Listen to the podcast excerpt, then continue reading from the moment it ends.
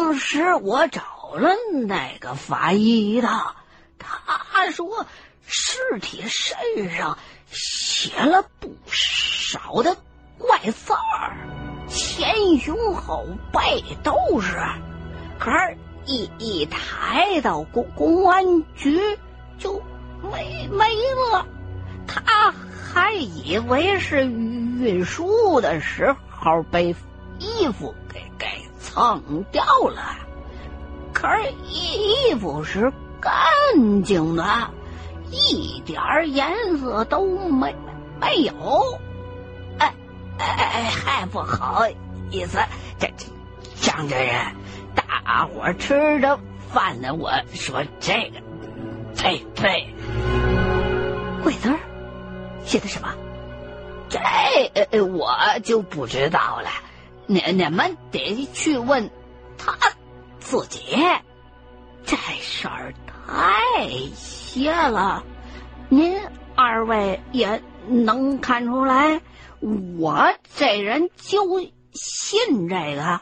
我也没跟廖若远说，人家信法律。跟人家说这个不是添添堵呢吗？听完这番话，张国忠和老刘头对了一下眼，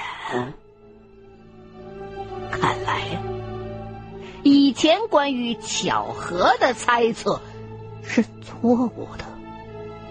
好像这廖氏夫妇死的还真挺邪门的。不烂的原因，很有可能是什么阵法。可是杀人的人为什么要布这种阵法，让被自己杀死了的人尸身不烂呢？吃完饭之后，庞大洋醉醺醺的，还想拽着老刘头和张国忠去舞厅跳舞去，被俩人婉言拒绝了。问出来当年那个法医的名字之后，张国忠又花钱雇了一名出租车司机，开着庞大洋的凯迪拉克，把他给送回家去。然后就在这家东来顺附近找了个招待所住了一宿。第二天就赶回了天津，和孙婷简单介绍了一下到北京了解到的情况之后，几个人就准备前往甘肃。可是。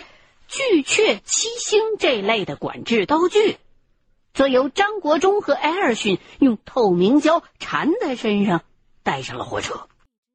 为了这事儿，俩人还每个人买了一件大号的圆领 T 恤。本来张国忠还在为儿子张义成那药子发愁，老刘头就给出了个主意，说穿一件大衣藏衣服里头混进去。张义成一听就乐了，大爷。现在是夏天，我倒不怕把他闷死。你穿个大衣，你不怕把我闷死啊？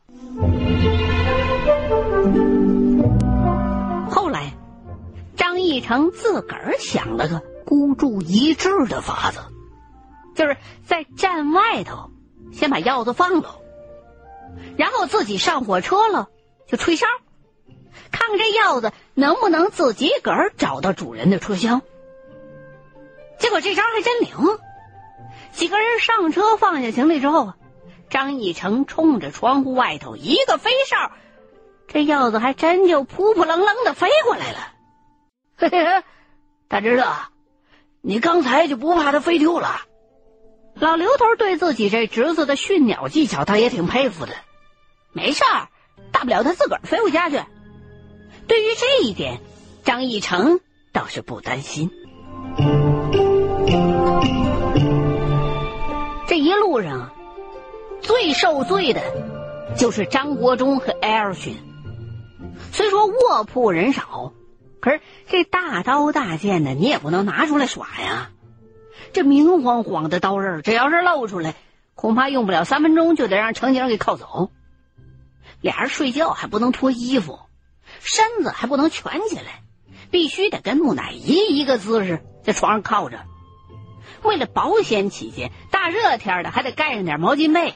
好，这一身白毛汗给捂的，身子底下硬邦邦的剑把把肉都硌青了。沿途无话，终于抵达了甘肃省的临潭县。这临潭县呢，有个莲花山，位于甘肃南部的康乐、临潭、卓尼、渭源四县的交界处，俗称叫西空洞。自古以来就是佛道两教的圣地。可是，向往这座山的人，大多数是局限在道教之内一些追求世外清净之所的高人，所以啊，这山上的香火和五台呀、武当啊这些地方，那是没有办法相提并论的。解放之后，尤其是文革期间，干脆啊就被当成是野山来处理了。直到改革开放之后。才被定为省级的自然保护区，而在当时，也就是上个世纪九十年代初，老百姓还没有太强烈的旅游的欲望，再加上交通条件有限，所以啊，这儿也并没有什么游客，环境绝对可以说是纯天然无污染的。严格意义上讲，发现廖若远父母二人尸体的这座莲花山，位于。临潭县境内，当时的凶案也是临潭县公安局派人处理的，所以啊，几个人就从兰州下火车，然后雇了一台面包，直接杀到了临潭县城，找了家旅社住下之后，张国忠和孙婷头一件事就是外出打听庞大洋嘴里那个辞了职的法医。庞大洋交代说：“辞职的这法医名字叫做崔立言。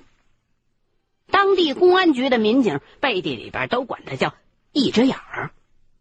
原因很简单，那个人只有一只眼睛，另外一只眼睛是假的，长相比死尸还吓人。临南县本来就不大，老百姓对外乡人也比较热情。”不到半天的功夫，两个人就找到了崔立言开的诊所。一到诊所门口，张国忠还真是一愣。只见一个小门脸房的上头挂着一个和门脸面积差不多大的招牌“建民诊所”。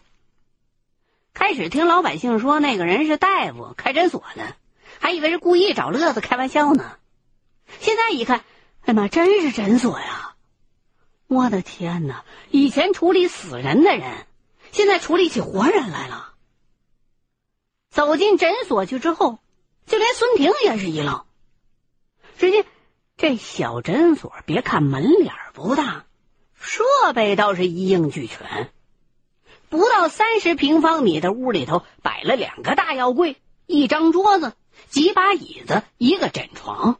甚至还有显微镜、工作台、心电图仪以及化验用的试管若干。就是那心电图仪啊，稍微旧了点不知道还能不能用。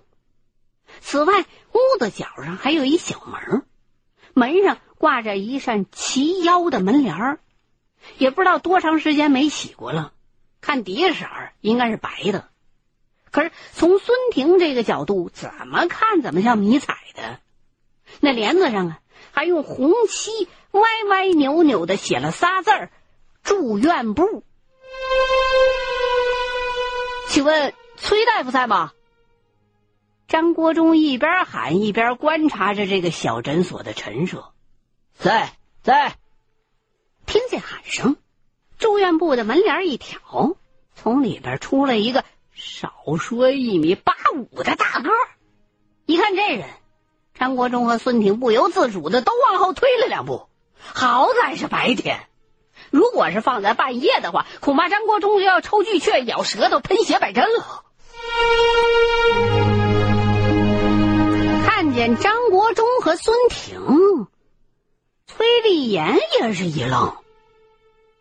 附近工厂的工人都有公费医保，一般都是去县卫生院看病。来自己这儿的一般都是周边的农民，就算是城里人，也是跑到农村偷着生第二胎的。可是眼前这两位，既不像是农民，更不像是来生第二胎的。不但穿着打扮都挺时髦，还拿着大哥大，看着像俩大款儿。这这种人来这儿干嘛来呀？您您就是崔丽妍大夫吧？张国忠勉强挤出一点笑容来。说实在的，活人能长成这样，的确有一定难度。啊，是我，不知道两位。崔丽妍一脸的纳闷儿，伸出一只差不多能拿住篮球的大手，跟张国忠握了握。然后张国忠就简明的向他阐述了一下自个儿的来意。一听这俩人是为了几年前那个荒山抛尸案来的，崔丽妍立刻一脸的警惕：“你们是谁？问这干嘛？”啊，我们是受受害者家属所托。来查查这个事儿。接着，张国忠就又把廖若远的事儿简单的说了一下，顺便把那两张尸检报告的复印件递了过去。我们请教过一位专家，他认为这两份报告写的不准确。我听说您是第一个到达现场的法医，所以想来问问当时的具体情况。一听到“专家”两个字儿，崔丽妍的脸上就显得极为的不自然。接过张国忠递过来的那一沓子报告，连看都没看就扔在桌子上了。都找着专家了，还过来问我干什么？哟，一听这话，张国忠也一下子反过味来了。当初这人不就是因为和省里的专家意见不一致才辞职的吗？你跟人上赶着提“专家”二字，不是揭人家伤疤呢吗？啊，呃，是这样的，我呢是从天津来，这位孙先生。是专程从美国赶过来的。要是信得过那边的专家，我们就不会千里迢迢的来请教您了。张国忠这反应还算挺快，看来呀，这几年确实跟老刘头学油了不少，至少这嘴头子上的功夫是练出来了。美国，崔丽妍打量了一下孙婷，好像有点不相信。孙婷倒也实在，直接把护照拿出来了。崔丽妍接过护照看了看。哟，还真是美国人，崔先生，我们是听庞大洋先生提起您的。听说您坚持自己的观点，甚至不惜以辞职的方式去捍卫科学，我们非常的敬佩，并且我们坚信您的观点是正确的。看来这孙婷拍马屁的本事也不是盖的，就这么两句话，已经把这个崔丽妍抬高到布鲁诺的高度了。听俩人一左一右这么一拍，崔丽妍这脸色。由怒转喜，连忙给两个人搬来两把凳子。啊，来来，两位先坐，里边还有个病人，我先去处理一下。约莫过了有十来分钟，崔丽妍带着一个大婶儿挑帘出屋了，由打枕床底下拿出一个编织袋子来，大把抓了三四把中药材，用报纸包了，给大婶拿着走了。哎。现在这些工厂经济效益上去了，就不顾老百姓的死活了。崔丽妍愤愤的搬了把椅子，坐在了张国忠的对面。您这到底是中医还是西医呀？张国忠有点哭笑不得了。药柜里头放的明明是西药，这崔丽妍却给病人抓中药。刚才抓的那几大把药材，自己还真认得是甘草。他的病。最好是用中药慢慢的调养。崔丽妍回答张国忠的问话的时候，一直是在那皱眉头。孙婷打小在美国长大，对中国内地的情况充满了好奇。这时候天色还早，就想借机的深入了解一下，就问崔丽妍：“刚才您说的工厂是怎么回事啊？”哎，别提了，刚才那个大姐两个多月没来事儿了，还以为自己怀上了呢。结果我一检查，根本就不是怀孕，很可能是慢性重金属中毒引起的经期紊乱。最近这个造纸厂啊、农药厂到处乱开，废水直接往地里排，能不中毒吗？说着，抬起手来指了指周围的陈设。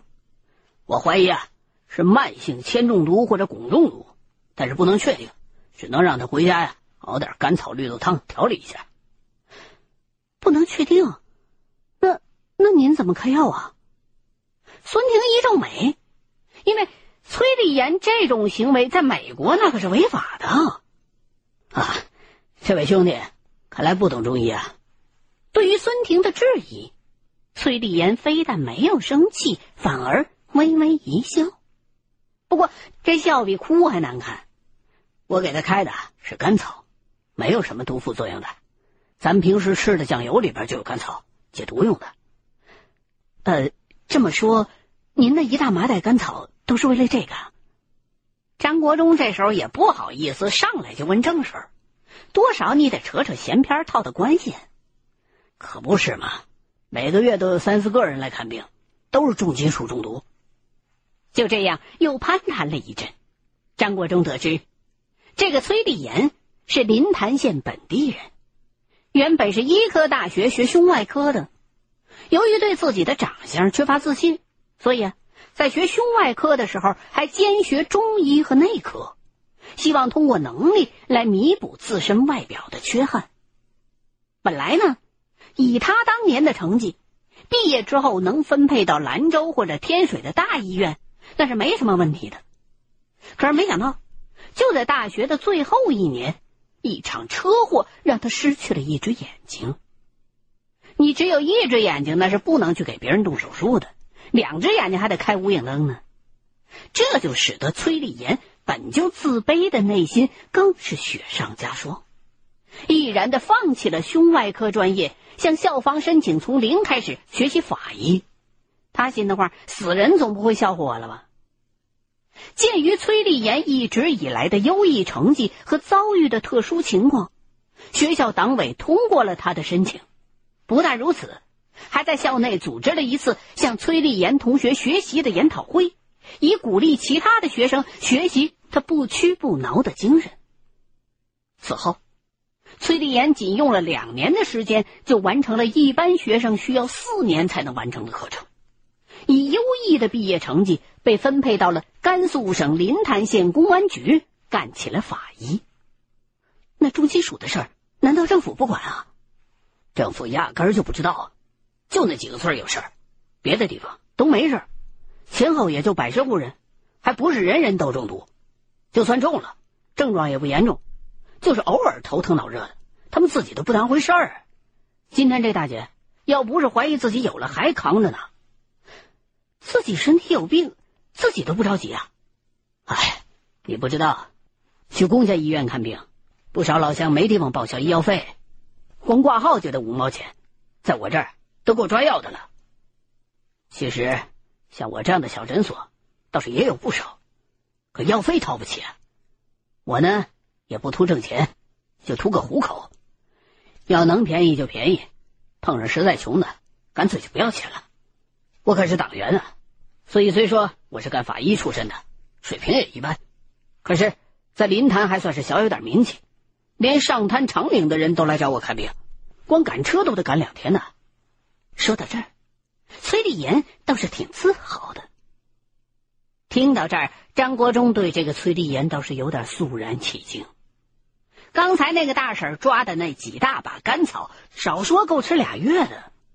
而崔丽妍才要了他三毛钱，检查干脆就是免费的。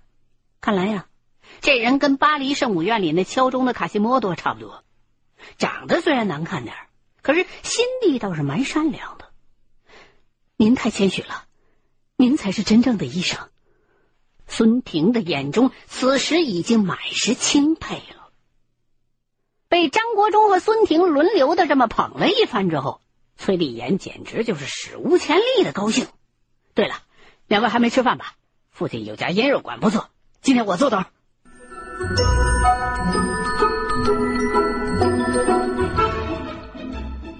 饭桌上，张国忠开始向崔丽妍询问正事。崔丽妍也不隐瞒，一五一十的把当时发现廖若远父母二人尸体的事儿原原本本的讲了一遍。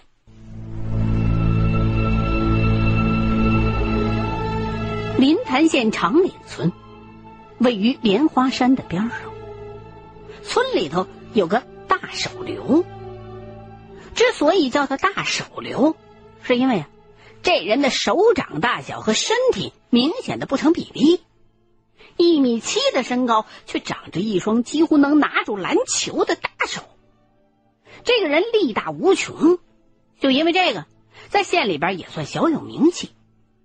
关于他的传说很多，最邪乎的就是有一回他背着母亲去兰州探亲，等赶到县城车站的时候，正好汽车要开，大手刘背着母亲拼命的追汽车，可是那司机就是不给停。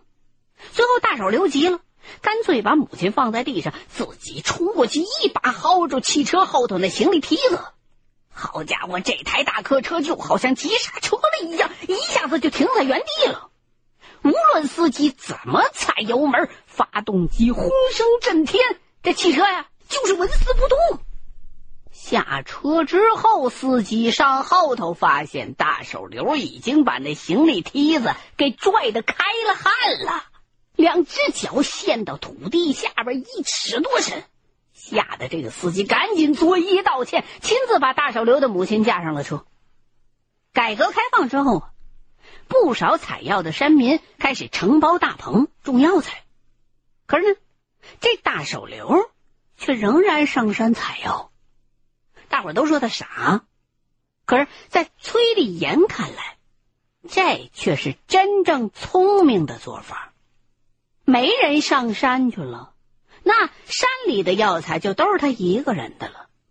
况且，真正的野生中药材大都是供应出口的。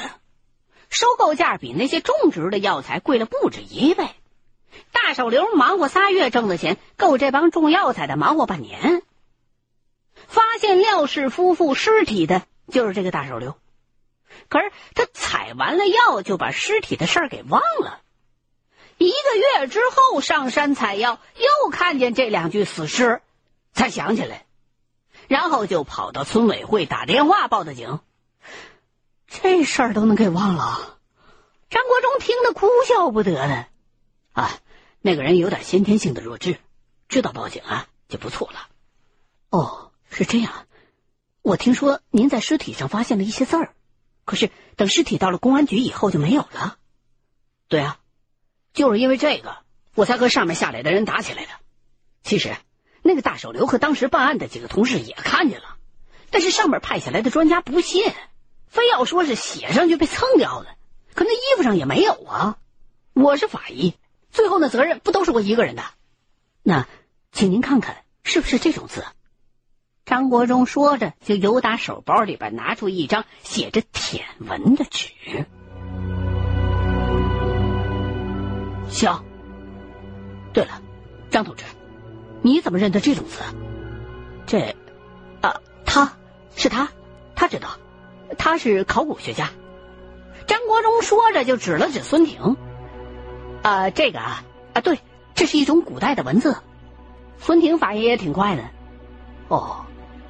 崔立言看了看帖文，就没有继续再往下问。那能不能请您带我们去当时发现尸体的地方去看看？可以啊，不过时隔这么多年，我也忘了具体在哪儿了。我倒是可以带你们去找那个大手刘。但是他要是也忘了，我就没办法了。于是，在介绍崔立言和艾尔逊、老刘头张义成认识之后，张国忠从县城雇了一台东风牌货车，拉着众人直奔长岭村。